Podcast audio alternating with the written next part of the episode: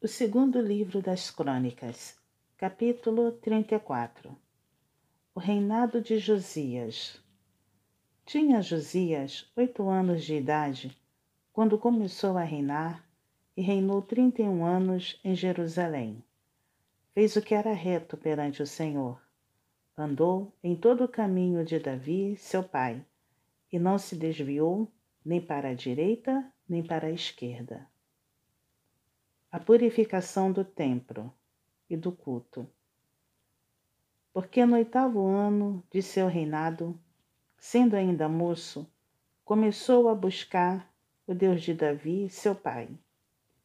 E no duodécimo ano começou a purificar a Judá e a Jerusalém dos altos, dos postes ídolos e das imagens de escultura e de fundição na presença dele, derribaram os altares dos Baalins, ele despedaçou os altares do incenso que estavam acima deles, os postes ídolos e as imagens de escultura e de fundição. Quebrou-os, reduziu-os a pó e o aspergiu sobre as sepulturas dos que lhes tinham sacrificado.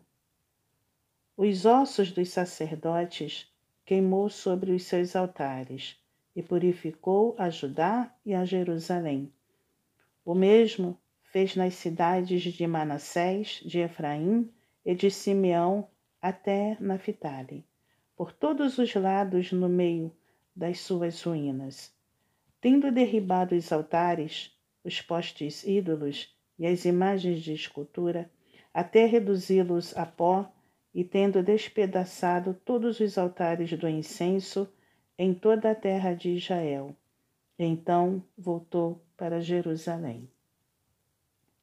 O rei repara o templo. No décimo oitavo ano do seu reinado, havendo já purificado a terra e a casa, enviou a Safã, filho de Azalias, a Maacéias, governador da cidade, e a Joá, filho de Joacás, cronista, para repararem a casa do Senhor, seu Deus. Foram a Ilquias, sumo sacerdote, e entregaram o dinheiro que se tinha trazido à casa de Deus, e que os levitas, guardas da porta, tinham ajuntado, dinheiro provindo das mãos de Manassés, de Efraim e de todo o resto de Israel, como também de todo Judá e Benjamim e dos habitantes de Jerusalém. Eles o entregaram aos que dirigiam a obra e tinham a seu cargo a casa do Senhor, para que pagassem aqueles que faziam a obra, trabalhadores na casa do Senhor, para repararem e restaurarem a casa. Deram-no aos carpinteiros e aos edificadores, para compararem pedras lavradas e madeiras para as junturas e para servirem de vigas para as casas que os reis de Judá deixaram cair em ruína. Os homens procederam fielmente na obra, e os superintendentes deles eram Jaate e Obadias, levitas dos filhos de Merari, como também Zacarias e Mesulão, filhos dos coatitas, para superintenderem a obra. Todos os levitas, peritos em instrumentos músicos, eram superintendentes dos carregadores e dirigiam a todos os que faziam a obra em qualquer sorte de trabalho. Outros levitas eram escrivães, oficiais e porteiros. Ilquias acha o livro da lei. Quando se tirava o dinheiro que se havia trazido à casa do Senhor, Ilquias, o sacerdote, achou o livro da lei do Senhor, dada por intermédio de Moisés. Então disse Ilquias ao escrivão Safã, Achei o livro da lei na casa do Senhor. E Uquias entregou o livro a Safã. Então Safã levou o livro ao rei e lhe deu relatório, dizendo: Tudo quanto se encomendou a teus servos, eles o fazem. Contaram o dinheiro que se achou na casa do Senhor e o entregaram nas mãos dos que dirigem a obra e dos que a executam. Relatou mais o escrivão ao rei, dizendo: O sacerdote Uquias me entregou um livro. Safã leu nele diante do rei.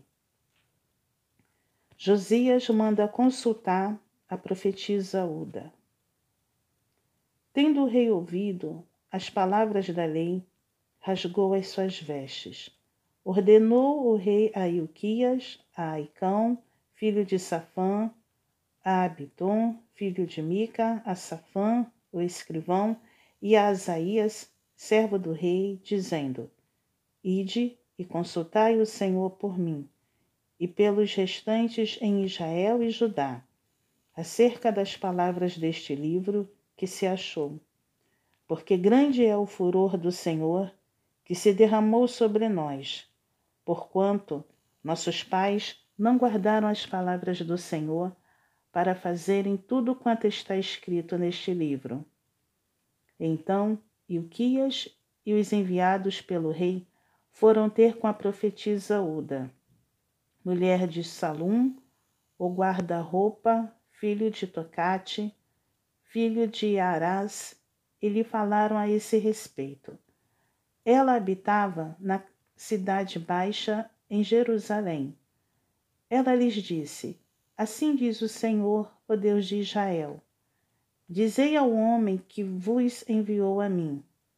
Assim diz o Senhor: Eis que trarei males sobre este lugar e sobre os seus moradores, a saber, todas as maldições escritas no livro que leram diante do rei de Judá, visto que me deixaram e queimaram incenso a outros deuses para me provocarem a ira com todas as obras das suas mãos. O meu furor está derramado sobre este lugar e não se apagará. Porém, ao rei de Judá, que vos enviou a consultar o Senhor, assim lhe direis: Assim diz o Senhor, o Deus de Israel, acerca das palavras que ouviste. Porquanto teu coração se enterneceu e te humilhaste perante Deus. Quando ouviste as suas ameaças contra este lugar e contra os seus moradores, e te humilhaste perante mim, e rasgaste as tuas vestes, e choraste perante mim, também eu te ouvi, diz o Senhor. Pelo que eu te reunirei a teus pais, e tu serás recolhido em paz à tua sepultura, e os teus olhos não verão todo o mal que hei de trazer sobre este lugar e sobre os seus moradores. Então levaram eles ao rei esta resposta. Josias renova a aliança ante o Senhor. Então deu ordem o rei, e todos os anciãos de Judá e de Jerusalém se ajuntaram. O rei subiu à casa do Senhor, e todos os homens de Judá, todos os moradores de Jerusalém, os sacerdotes, os levitas e todo o povo, desde o menor até ao maior e leu diante deles todas as palavras do livro da aliança que fora encontrado na casa do Senhor. O rei se pôs no seu lugar e fez aliança ante o Senhor, para o seguirem, guardarem os seus mandamentos, os seus testemunhos e os seus estatutos, de todo o coração e de toda a alma, cumprindo as palavras desta aliança que estavam escritas naquele livro. Todos os que se acharam em Jerusalém e em Benjamim anuíram a esta aliança, e os habitantes de Jerusalém fizeram segundo a aliança de Deus, o Deus de seus pais. Josias tirou todas as abominações de todas as terras que eram dos filhos de Israel. E a todos quantos se acharam em Israel, os obrigou a que servissem ao Senhor, seu Deus. Enquanto ele viveu, não se desviaram de seguir o Senhor, Deus de seus pais.